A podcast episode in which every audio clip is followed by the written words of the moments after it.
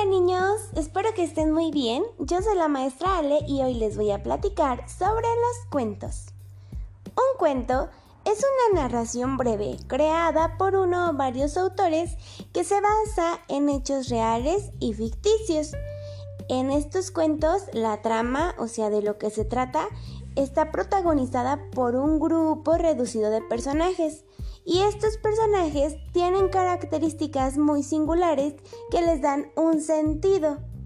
Cada personaje puede ser un animal, una persona e incluso un elemento de la naturaleza. Y los cuentos siempre tienen tres partes. El inicio, el desarrollo y el final. En el desarrollo va a haber un clímax y este clímax será como el problema más grave de la historia. En el final se va a resolver y sabremos qué pasa con cada uno de nuestros personajes.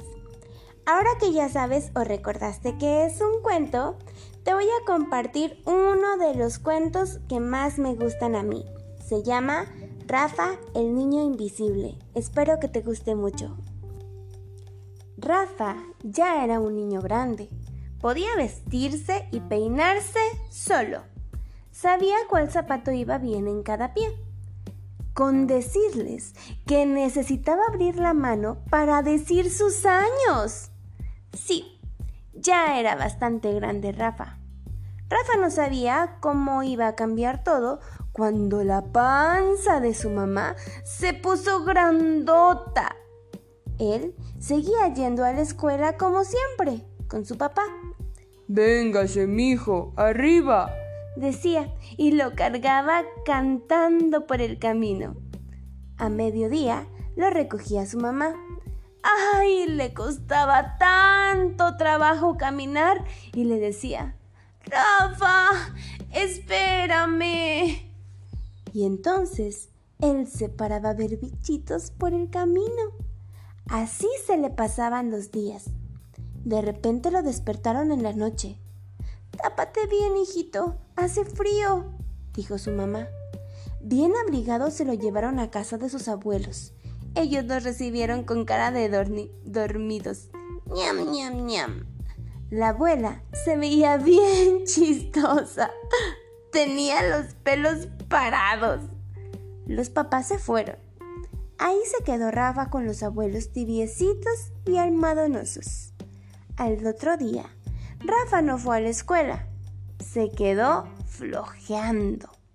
En la comida hubo sopa de letras. La abuela buscaba su nombre con la cuchara. En eso llegó papá. Estaba feliz. Rafa, Rafa, le dijo. Ya nació. Ya tienes una hermanita. ¿Una hermanita? pensó Rafa. Ah, no sintió nada especial, pero eso debía ser muy bueno. Todos lo abrazaban y se reían con él. Cuando regresó a su casa, Rafa vio a una bebita colorada que tenía unas manos chiquitas con unas uñas como de papel, que solo sabía dormir, llorar, comer del pecho de la mamá de Rafa y ensuciar montones de pañales. Uno de esos días, Rafa sintió que se estaba volviendo invisible. Parecía que nadie lo veía.